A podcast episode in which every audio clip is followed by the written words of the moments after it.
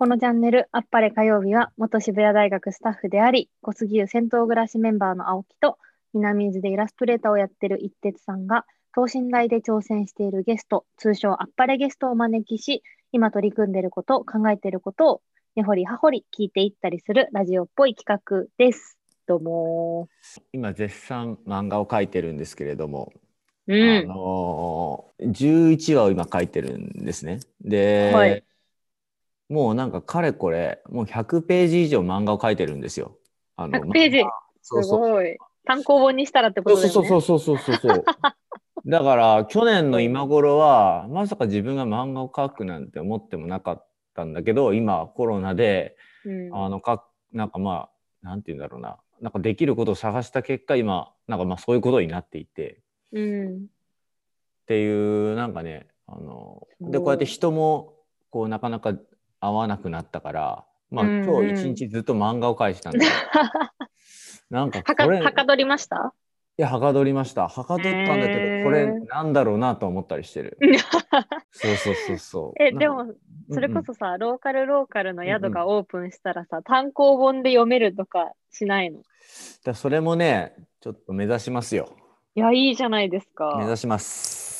まあ、ちょっとそこら辺はね、また、そんなじあれですけど、まあ、そんな状況ですけど。そんな状況？えー、ゆりさんはどうですか？そうですね。もうね。私はもうそうだね。そういう意味で言う一人遊びというか、まあ友達と過ごせないからこそっていう意味だと思う。うん、本当に YouTube に自分の歌を上げるっていうのをコツコツやっていて、うんうん、なんか最近一本リリースしたん。ですけど、うん、やっぱりこう嬉しいなって思うのはこう YouTube とかね Instagram とかでこう歌いましたっていうとなんか思ってもなかった人からこう反応がもらえたりとか、うん、なんか声がもらえるっていうなんかそれがやっぱなんか楽しみにしてるんだなって改めて思ったっていうか、自分がすごく上手なのをアップしたいっていうよりは誰かからそういう声をもらえることが一番嬉しいのかもっていうのを思ったりして、なんか自分としての成長とかできないことができるっていうのはね、あるかもしれないけど、なんかそういう誰かからそういう声がもらえるっていうのが、私は結構嬉しかったりするっていうのを改めて、うん、なんかこう、何ヶ月も準備したりするんですけど、うん、今回の夏からなんやかんや準備してようやく出せたりしたので、なんかちょっとそういうのが嬉しかったなっていうのがありましたね。うん、なんかこう僕らってそれこそコロナで分かんないけど、とりあえずなんか分かんないけどなんかこうリアクションが返ってくるようなことをまあやってででやっぱりリアクションが返ってくるとやっぱ嬉しいじゃないですか。嬉しい。でまあ今回のそのゲストの方は、うんうん、えっ、ー、とまあ日本酒、まあ、お酒を通してこうまあいろんな人とつながってるっていうような方だなと思っているんですけど、うん、えーはい、まあ出会いはですね本当にえっ、ー、と去年の1月頭に、えー、っとジモコロっていうローカルメディアをやってるあの柿次郎さんって方がいらっしゃるんですけどその人のもとになんかまあローカルプレイヤー大集合新年会みたいなのをあのやったんですよね。その時に、えー、僕はその南伊豆から今日のゲストは秋田からだったかな？で、えーと、同じ部屋だったんですよね。もうランダムで。宿が？そうそうそうそうそう。で同い年でで話を聞いてるとめちゃくちゃ熱いなこの人って思って すごい話を聞くと面白くてですね。でその後もまあイベントとかで一緒に仲良くなって話なんかですねこう僕はですよイメージその人のイメージなんですけどこうコロナになっても、うんうん、あのなんて言うんだろうなあんまりモヤモヤさを抱えずどんどんどんどん進んでるイメージなんですよ。まあもちろん、うん、えー、きっと何かしらの葛藤あるにせよ見え方がやっぱりすごくこう迷いがないように見えて、うん、だからなそれってどういう感じなんだろうなっていうか今ちょっと聞いてみたいなと思って、はい、ちょっと今日ゲストに呼んでみました。いいで、ね、では、えー、紹介します。稲と赤部プロジェクト代表浅草この花の醸造所醸造長の岡住周平さんです。どうぞ。どうもです。迷いのない岡住です。いいですね。いりますね。えー、っと、じゃあ、まず簡単に岡君の、はい、自己紹介を簡単にお願いします。福岡県の北九州市生まれの32歳です。大学は関西の方の大学を出て、その後、荒政酒造というところで4年半酒造りをやっておりました。で、えっ、ー、と、2年半ぐらい前に辞めて、うんうん、でそこから3年後に自分の酒蔵を持つっていう目標のもと、えっ、ー、と、いろいろやっておりまして、今現在は浅草にあるこの花の醸造所という、まあ、メインでどぶろくっていうものを作ってる醸造所で、えーと、立ち上げから参画して今は醸造長をやってます。うん、で今年の4月から秋田で田んぼをやって秋口に醸造所を立ち上げる計画でおります。北九州っていうところから、まあ、その秋田っていうところにまあたどり着きのさらに今東京で修行中っていうところであの、まあ、やっぱツッコミどころは満載で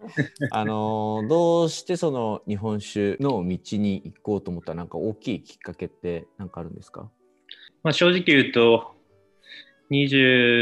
24、5まではずっと悩み続けてて人生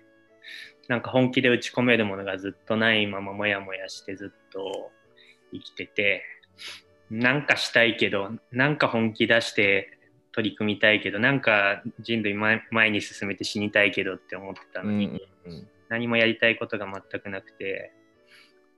となるとなんか本当にやりたいことしかできない自分なんで就職活動とかも全く何もやってなくて、うんうん、このままのたれ死ぬんかなぐらいに思ってた青春があって、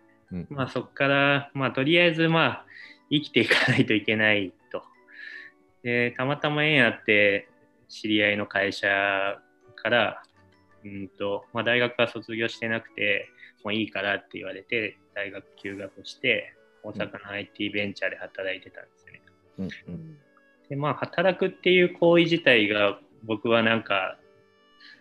うんなんか世の中の働いてる人たちが幸せに全く思えなかったんでうんとまあとりあえず働いてみたもののやっぱとりあえず働くっていうことをしたらやっぱ幸せじゃないんだなっていうことにそこで気づいて満員電車も嫌だったしうんと会社の中でなんか一生懸命やっても腹回りしてる自分がいて、うん、うん、なんとなく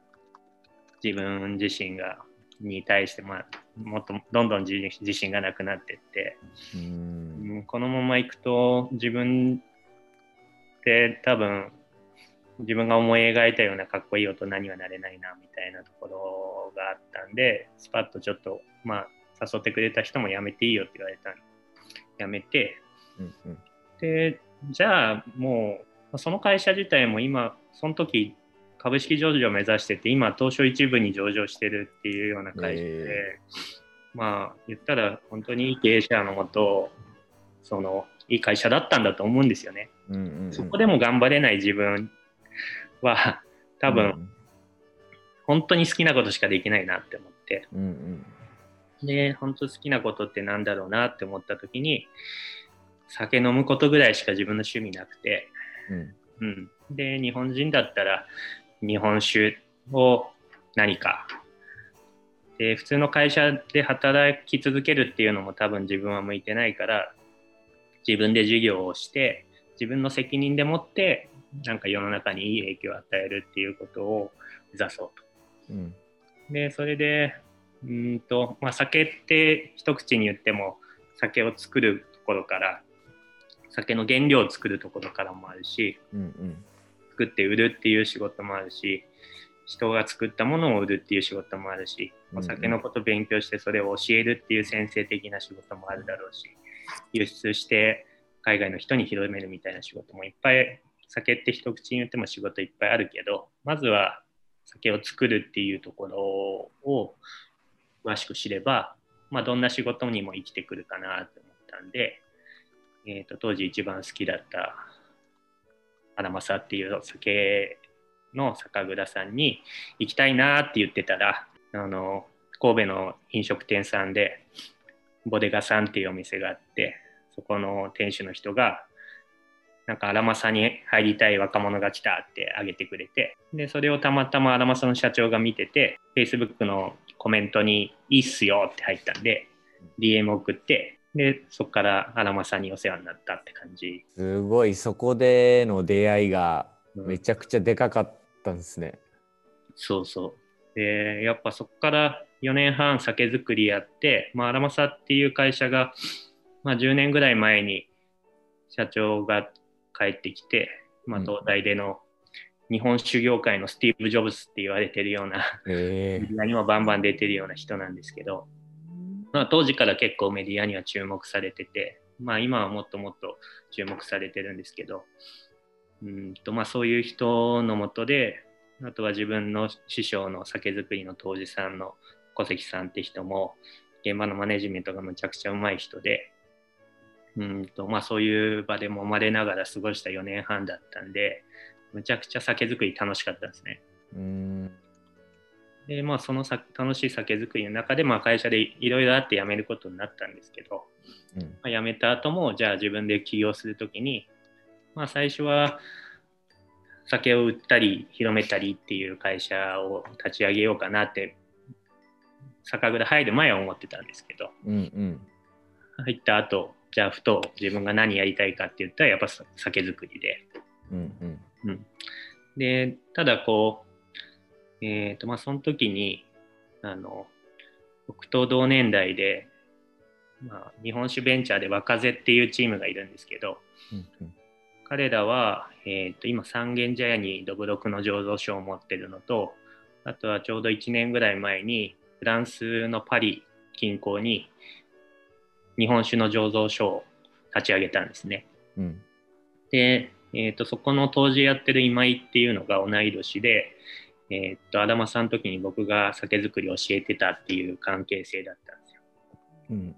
うんうん、でそいつらがちょうど僕が2年半ぐらい前にアダマサを辞めた時に三軒茶屋に醸造所立ち上げてかつもう1年後にはフランスに行くと。で彼らのコンセプトは日本酒を世界酒にすんだっていうコンセプトででもそこまでいったんかと。激を受けるわけですよね。はいはいはい。で、うんと、じゃあ彼らが日本酒を世界酒にって言って世界で酒を醸造するっていう方向性に行くのであれば、僕は国内の現状を変えていきたいっていうふうに、まあ、立ち位置を決めて、うん、でで、国内の現状って何かっていうと、新規参入が全くできない業界なんですね。この日本酒っていうのは。うんとどっかの酒蔵さんを買わない限りは参入できないっていうのがもう法律上決まってるんですよ。でまあそういう状況の中で今せっかく若い子たちが日本酒に注目して醸造であったり販売であったりいろんなベンチャー企業が立ち上がってる中で醸造で新規参入できないっていうのはちょっと業界の盛り上がりに対して規制が厳しすぎんじゃないかなっていうのがあるんで、その規制緩和を規制を緩和できるような人間になってやろうと。人生の第一目標はまずそれ。うん、っていうふうに決めたかな。それが2年半ぐらい前決めて、で当初はね、酒蔵作りたいって言っても、うん、誰もがえ、どっか買うのっていうわけです。ああ、なるほど。うん。いやいやいや、なんかもうその発想自体が僕はおかしいんじゃないかっていう。うん、うんいやいや、みんな参入した方がいいって思ってるでしょと言ったら聞くと、みんなそう言うわけ。うんうんうん。そりゃ、いろんな人が参入してもらった方が業界盛り上がるよね。うん、でも無理でしょっていうのが、うん、まあ、当時の現状で。うんとそういうところから地道に「いや参入したい」って言いながら「いやどうやって参入するの？いやわかんないけど新規で参入します」っていうことを言い続けてたら、なんとなく目が見えてきて、うん、うん、でそれも、うん、本当にちょっとずつ具体化してて。そこのワクワクもあり、うん、あともう一つ目標に据えているのは秋田に行って自分の人生が開けて秋田の人にものすごいよくしてもらったんで秋田の人に恩返ししたくて、うんうん、秋田で事業を立ち上げて秋田の人たちに対して雇用を生んで、いい雇用を生んで、中央並みの、中央以上の賃金払って、うんうん、で、秋田で僕に関わる人たちを、まあ、農家も従業員も周辺産業の人たちも小売店の人たちもまあ自分に関わる人しか幸せにできないかもしれないけどそれを死ぬまでちょっとずつ増やしていきたいなっていうのが今の目標なんです。その秋田でこうちょっと自分の人生がちょっと開かれたみたいなそのっていうのもなんかどういうことが起きたのかっていうのも聞きたいなと思いました。そこまで思わせてくれる秋田って何だったんだろうなと思って。わかんない。なんかねうんうん。うんと別にそこは秋田じゃなくてもよかったのかもしれない。うんうん、うんとどんな、まあ、自分の中のいろんなマインドセットが変わっていったのかもし変わっていったきっかけは、うんうん、もちろん秋田であって秋田じゃなきゃいけなかったっていう必然性はそんなにないのかもしれないけど、うんうん、うんとまず一つ大きかったのはやっぱり荒政っていう会社、うんうん、会社自体のお酒がねどんどんどんどんこう認知度高まってって出る酒出る酒全部美味しくて、うんうん、かつ働いてる従業員がみんなほぼ同年代で。ああそうなんだ、うん、でそいつだとね毎晩ね飲み行くわけ。誰か休みだったら飲み行くんだよ、うんうんうん、でそれでまあ大体俺はもう本当に毎日飲み行ってたから月の給料が15日ぐらいでなくなるわけ。それでも飲みに行ってたの。うんうん、で、それでも飲み行ってたってどうやってるかっつうと、なんか秋田のカウンターのある居酒屋とか行って、うんと、一人で行くわけ。そしたら周りにおじさんとかおばさんとかが一人で座ってたりすると話しかけて、うん、うん、とちょっとずつこう仲良くなってって、うんうんうんと、いや、荒政で働いててお酒作りしてますと。うんうん、福岡出身ですと。うんうん、で、国立大学出てますみたいなこと言うと、うんうん、なんで秋田なんて来たのっていう。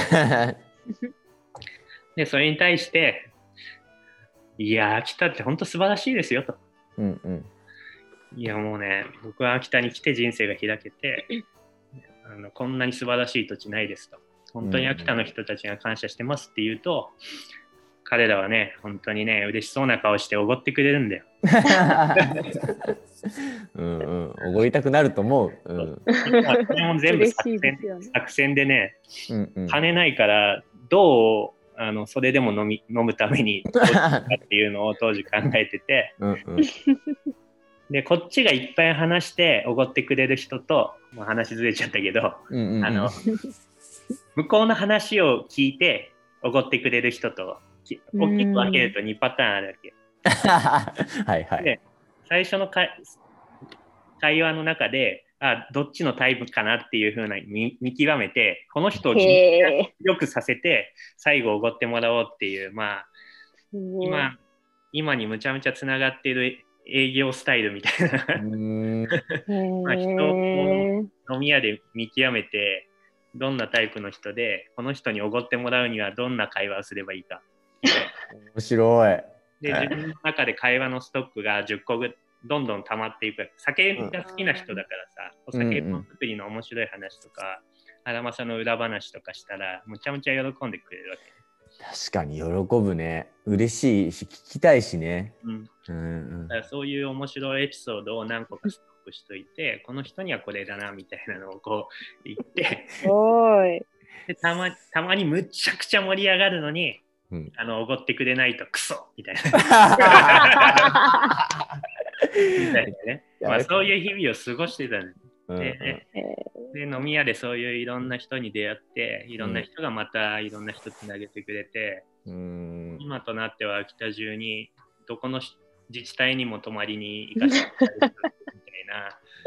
状況になってて、うん、もうなんかとにかく秋田で自分の人生がこう開いてる感じ。あなんかその自分の人生が開けたっていうのと今の話がすごくなんか今納得してる 入ってきた自分に。私も聞いてもいいですか？はいはいはい。まあ、お酒何か本気でやりたいことって言って日本酒かもしれないと思って、でもそこの時は多分確信がなく飛び込んだわけじゃないですか。でそれがこう、まあ、最初はきっと、ね、ここで本気になれるのかみたいなこともあったのか、それともうその決めた時点で迷いがなかったのか、なんかどういうふうにそこが自分にとって本気でやりたいことっていうふうに確かめられたのかをぜひ聞いてみたいです。えっと、これも、まあ、うんと、じゃあ今までの人生で、まあ俺はサッカーやってたりとか、まあ、勉強もそこそこできたりとか、なんかそういう中で、でもなんか俺サッカー選手になるって言っても、結局なんか別になれないなって思ってる自分がいるわけ。でそれが基本的に足引っ張ってくるって思ってて、で、その日本酒をに決めたのが大体24歳だったんで、まあ、そこまでいろんな経験積んできた中でやりたいけどできないみたいなところを引っ張るのは何なのかなっていうのがすごく自分の中で考えてたんですよね。うん、じゃあもう決めちゃえばいいんじゃんって思ったんですよ。うんうん、もうどんなことがあっても日本酒から逃げない。それが人生の軸だって勝手にそう思い込めばいいって思ったんですよ。24歳の時に。だからあのもうただ決めたんです。別に日本酒がななんか向いてようが向いてまいが別にいいから一生日本酒だけで生きていくっていうことをただ決めたんですよ。だからそこでずっと迷いなく生きてる。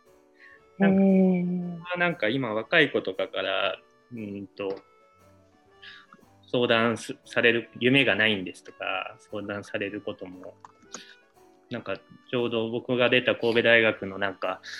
卒論のの相談でとかいうので卒論のインタビューさせてくださいってこの間言われて卒論の卒論の題材がなんか夢を持つってどういうことかみたいな題材で。うんとまあそういうきっかそういうこともあったりとかでなんか若い中で何か決め夢が持てない人たちに相談されること同じような質問されることがある、うん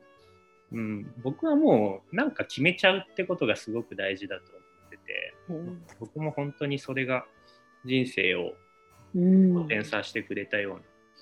結局悩むんですよどう考えたって。でも悩んでもここでしかないって思ってたらそこで頑張ると思うんですよね、うん、うん、で別にそこの環境自体が悪ければ逃げりゃいいんですよ。また日本酒っていう軸の中であの自分の最適な、うんうん、ね、環境を自分で作ればいいし究極、うん、いろんな環境に行けばいいと思うんですよ。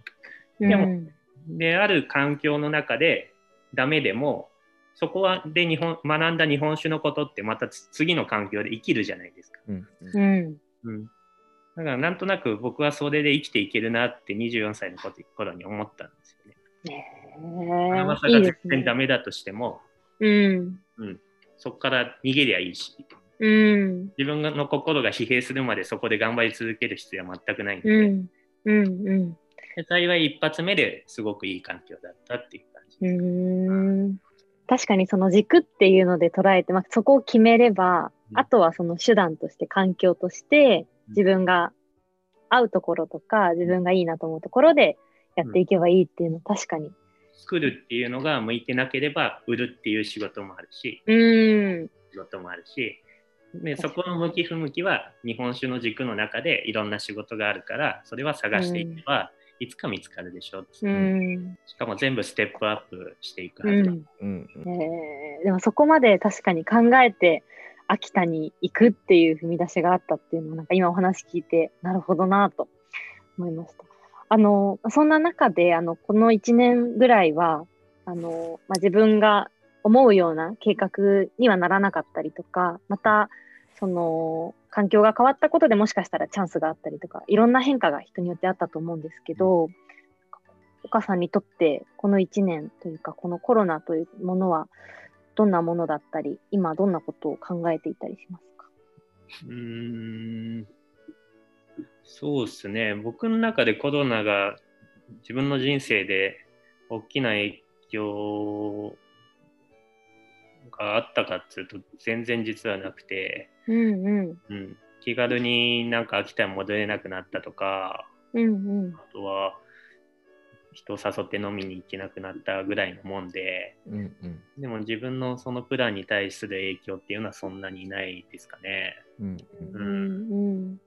まあ、たただ簡単に今やるべきことをずっとやってるって感じです、ね。うん。うん。なんかこう今準備していることだったりとか今まさに日々取り組んでいることはそんな今の中はどんなことをやっていますか？えー、っとですね、まあ、僕の仕事は言ったら、まあ、お酒を作って売るっていうことなんですけど、うん、まあ業界全体で言うと多分飲食店さんの消費がほぼだったんで、うん、もう大打撃ですよね。うん、もう今年の酒米の収穫からえー、っと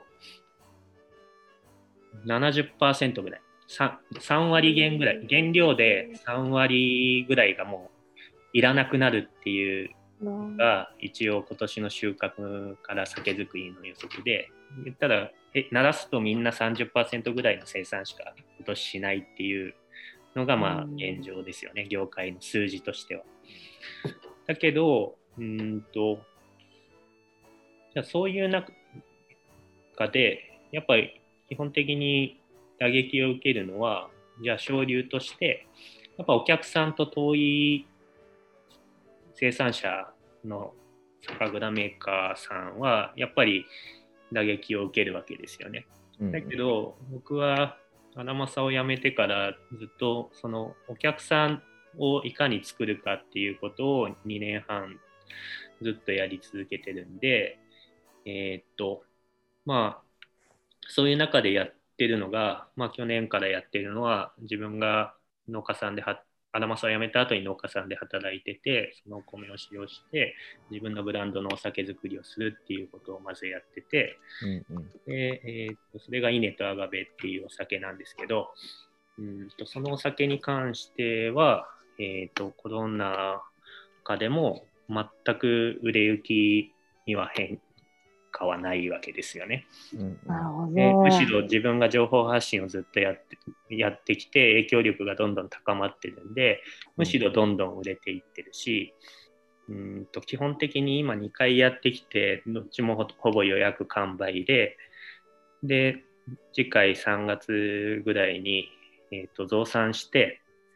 えー、と販売するんですけどそちらももう今現状でえーと、自分の取引のある酒屋さんでほぼ完売っていう状況で、うん、うんとさらにそれプラス自分が醸造所を今年作った後に取り扱いたいっていう酒屋さんが毎日今3件ずつぐらい連絡が来てる状態でもうすでに70件以上全国の酒屋さんが僕の酒を売りたいって言ってくれてるんですよ。でその状況をいかに作るかっていうことを2年半ずっとやってきたし、うん、まあそういう状況だからこそ、えー、っと総事業費がだいたい1.5億ぐらいなんですけど酒蔵作る時。僕の今見積もりでランニングコスト含めて、うん、でそれだけどほぼ融資でえー、っとしかも僕一人ですよね会社としては、うんうん、それで1.5億賄えるような資金調達の計画が今立ってるしうんとやっぱりコロナ禍でじゃあお金がむしろ多分今は、えーと、お金が借りられやすい状況になってるし、うんうん、まあ、そういう意味で言うとちょっとむしろいいしで売り先に関しては自分が地道に情報発信をし続けてきたから確実に着実に成果が出てると。うんうん、かつ自分の情報発信の仕方もある程度工夫して他の酒蔵さんが言ってないようなことを新規参入としてどういう世の中を作っていきたいかっていうことを明確なコンセプトで言ってるんで、うんうん、メディアの人たちも取り上げてくれて、醸造所ができてないのにこんだけ取り上げられるって意味が分かんない。自分の中でも意味分かんないけどでもこれは着実に自分がやってきた成果だと思うんですよ、うんうん、なのでこれから先じゃあ半年後に醸造所が立ち上がった時にもう今のまんま続けるともっともっと自分の影響力が高まってるんで、うん、そうなると商売面でも全然不安がないまま醸造所が立ち上がるっていうところに、まあ、3年かけて行き着いた行き着いていくと思うんで、うんうん、だからまあ今のところはコロナであろうがなかろうが自信しかないですね。うん、うん、だから改めてこう聞くとやっぱりそのやっぱり言葉一つ一つに現れてるなって思うんですよね。その自信をなんかシンプルに持てばいいとかじゃなくてちゃんとこう着実にあの多分ドブ板営業というかそのその最初の本当に居酒屋のあの時のトークから全てつながってるような感じは やっぱ今こう聞いてあって。うん。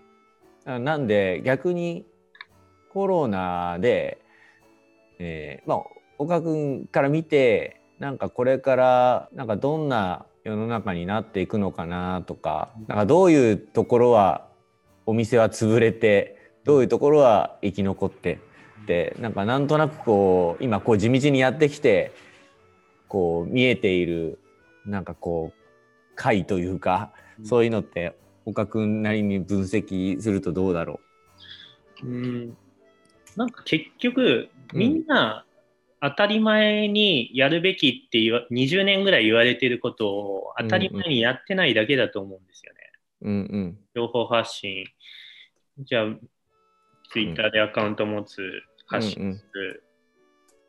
インスタでアカウント持つ発信する、うん、じゃあ毎日きちんと上げて着実にフォロワーを増やしてる人たちってどんだけいいのかっていう話ですよね。うんうんうんうん、今ツイッターなんてほぼみんな炎上を恐れて大したと言えない人たちもが業界がほとんどだし、うん、こんだけしんどいんだったらもっと情報発信して自分たちの魅力をこんだけあのお客さんとコミュニケーション取れるんだから死に物狂いでやればいいと思うんですよね。うんうんうん、うん、でもそれって誰もやってないんですよ。うん、で誰もやってないから僕が発信すればある程度目立てるっていうだけだと思うし、うん、うん、いや究極言うと発信したいこともないんですよね。それはブランドコンセプトにつながっていくし、うんとじゃあその事業を通して何をやりたいかっていうのが究極みんな持っててないのかなっていうのがすごくあるんですよね。うんただ単に儲かるとかただ単になんかちょっと小銭稼ごうみたいなので事業を立ち上げちゃってる人たちはやっぱしんどいのかなと。飲食店しかりなんだったり。でその業界業種を通してじゃあ何を実現するのかそれがまず起業のきっかけになってるような人たちはやっぱり今も頑張ってるし着実にお客さんも掴んでると思うし今後も生き残っていくのかなっていうのはあるかな。うんあっという間に時間が経ちましてですね私の方からゲストに共通でしている質問を最後にさせてください。はい、えー、この番組ではゲストに、えー、自分時間というものを聞いています。えー、自分が自分らしくあるために大事にしている時間について教えてください。うーんと多分もう今四六時中仕事してるんで、うん、仕事がまあとにかく今は楽しいし、うん、うん、とまあライフワークするか、うん、ライフアズワークみたいな。わかんないですけど。とりあえず仕事をしてること自体がどう幸せであるかっていうことは常に自分に問いかけないといけないなって思ってるし、うん、仕事がしんどいものにしないようにしたいしたいなって思い続けてたら、気づいたら一日中仕事してて。で今はえっ、とかみさんと9ヶ月の息子がいてで今東京に来てるんで東京の狭い家にかみさんも息子もいるんで家でなかなか仕事できないなっていうのはあるんですけどまあそれでも家で家に夕方帰って夜風呂をと子供入れて出て寝るまでの間にメールが5通も10通も来るわけですよね。でそれを次の日まで残してたら次の日仕事できないんで、うんうん、まあ、なんとかメールだけは返してで夜は仕事したくないって決めてるんで、うん、寝るみたいな一日なんですよ。で昼間は醸造してでうんとだから一日中仕事してるんですよ。唯一休まるのは子供を風呂入れて子供と風呂入ってるぐらいじゃないですかね。うん、その時も気づいたらなんか仕事のこと考えてるんで。事がないんですよね、究極。だから、なんかずっと自分の時間だし。うんいいですね。なんかその今までこう36人かな？聞いてきた中で、多分仕事そのずっとそれが頭の中を考えてるって言った方は岡さんな気がしていて。意外ですけどそうですね実は。そうそう。なんかやっぱねなんかそのちょっとした息抜きみたいなところの時間をねあのあげたりするとかなんかコミュニケーションのこととか、ね、いろいろ印象的だともなるんですけどなんかそのでも全部自分は仕事その醸造っていうのも仕事だと思いますしなんかその新しく考えるってこともメールを返すってことも全部それは岡さんのお仕事につながって、でもそれがすごく 楽しいっていうことも、そうです、ね、表情からすごい伝わってきました。それも全部遊びですよね。うん、今、授業がどんどん前に進んでいるのがむちゃくちゃ楽しいんで、うんうんうん、しかも僕がいないところでいろんな人が動いてくれてるしかも給料とかなしで。今究極言うと資金調達の話で、うん、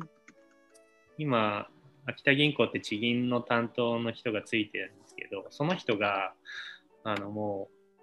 う、政策金融高校に、あの、自分の、僕の事業の計画書を持って頭出しに行ってくれるみたいな。岡住さん、秋田帰れないでしょみたいな。言ってくれて、あとは農政局に農業関係の補助金取りに行ってくれるとか、俺の俺の代わりに勝手にやってくれてるんですよね。いやでも冷静に分析してそこまでさせてくれる自分の魅力って何だと思います？いやでもわかんない。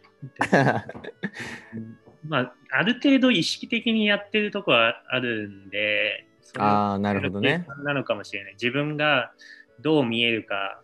まあ、それは最初の居酒屋のとこにつながるんですけど、うん。ね、どうやったら自分のことを応援したいかどんな人間が応援したいか、うんうん、俺がぐちぐちぐちばっか言ってて、うん、うん、と秋田クソだっつってて、金儲けしか考えてない人間だにそこまで動くとは思わないですよね。だけどその前向きなことばっかり言ってて自利品の秋田の中でこの人は希望だこの人がなんか秋田変えてくれるかもしれないっていう、うん、なんか希望になれるような振る舞いをしてたらやっぱ勝手に応援してくれるんですよ。うんだからそこの辺は結構意識的にやってるしかつそれは本心じゃないと伝わらないんですよね。あ確かに。で僕も本心かどうかなんて自分って分かんないと思うんです究極言うと。ほう。それって思い込むことだと思うんですよね。僕は本気で思ってます。秋田のためになりたい。地方で地方創生して、うんうん、で地方を魅力的な場所にして中央の人材を秋田に寄せてで秋田が100年後むちゃくちゃ面白い土地になってたら最高に楽しい、うん、もう本気で思ってるから伝わると思うんだけど、うん、究極じゃあそれって本心なのかって僕自身が分かんないと思う。うん、でもそれを本心だって思い込むことが僕は大事だと思ってて、うんうん、でそういう発信それで思い込んだ上できちんと発信すれば伝わると思うんですよね、うんうん、本気だと。確かに。僕は金儲けなんて全く興味ないってずっと言い続けてるんですけど、うんうん。うん、でも今となってはもうそれが本心なわけですよね、うんうん、でもそのお金お金をきちんと地方で稼いででそれを地方僕に関わる人たちに還元していくんだみたいなことを本気で思ってるんですけど、うん、一番最初はもしかしたら本気じゃなかったかもしれないです。うん、人に魅力こいつ面白いなって思ってもらうための方便だったかもしれない。うんでも嘘から嘘は誠になるわけですよね。でもそういうふうに言って思い込んでたらそうなってでそれが本心だっていうところまで落とし込めれば人に伝わるんです。うん、あこいつ本気で言ってんなっていうそうそうそう。ことになる。うん、偽善者っぽいなって思うと伝わんないわけですよ。うんうん、でも本気で俺は思ってるんですよ。でも最初から本気だったかわかんない、それは。うん、もう忘れた。それ。めっちゃ面白い。でも今は本気でもなってうんうんうん、だから伝わるし、人が動いてくれると思う。うん。いやもうなんか多分その本気さが伝わって今のその取り囲む周りの状況になってるんだなっていうのをこう話すたびに感じさせてくれるなって思って いやもう今日はありがとうございます。今日のゲストは、えー、岡住周平さんでした。ありがとうございました。ありがとうございました。面白かったですね。はい、なんもう印象的だったこと何個もあるんですけど、うん、まあ、一つ挙げるとしたら、なんかやっぱりその最後の言霊だったり、なんか自分で最初にこう決める、うん、なんかそこになんか迷わないというか、それはその最初に日本酒から逃げないって決めるとか、うんうん、なんか自分の本心っていうものを、なんか自分でこう、言霊にして、本当にそう、なんか自分で乗り移ってなっていくっていうか、うん、なんかそこの、ね、すごくこう、なんか最初の印象は、あの、すごくこう情熱を持って、うん、あのやってる人なんだろうなっての思いながら今日は参加してたんですけど、なんかね、その営業トークみたいなところからおごってもらったりとか、うん、なんか最初は本心かわからないと言いつつ、でもそその本心が相手に連覇して、相手が動き出してる状況を作ってるっていう、なんかその、ただただ純、なんかなんていうのかな、情熱があるだけじゃないというか、なんかそこにすごく冷静さだったりとか、すごく周りを見ながら考えている。で、それをなんか常に常に仕掛けてるというか、動いてるっていう、なんかね、それが面白かったですね。うん、どうやったら応援されるかっていうのも考えていくっていうのも本当に大事なことだと思うし、うん、本当に単純なツイッターインスタとか、まあ、発信すること誰もやればいいのにやらないことをただやってるだけっていう、冷静さってすごくやまあ大事っすよね。ちゃんと手を挙げないと気づいてもらえないから、うん、なんかそういったこともちゃんとやった上でのなんか今の状態だなと思ってあの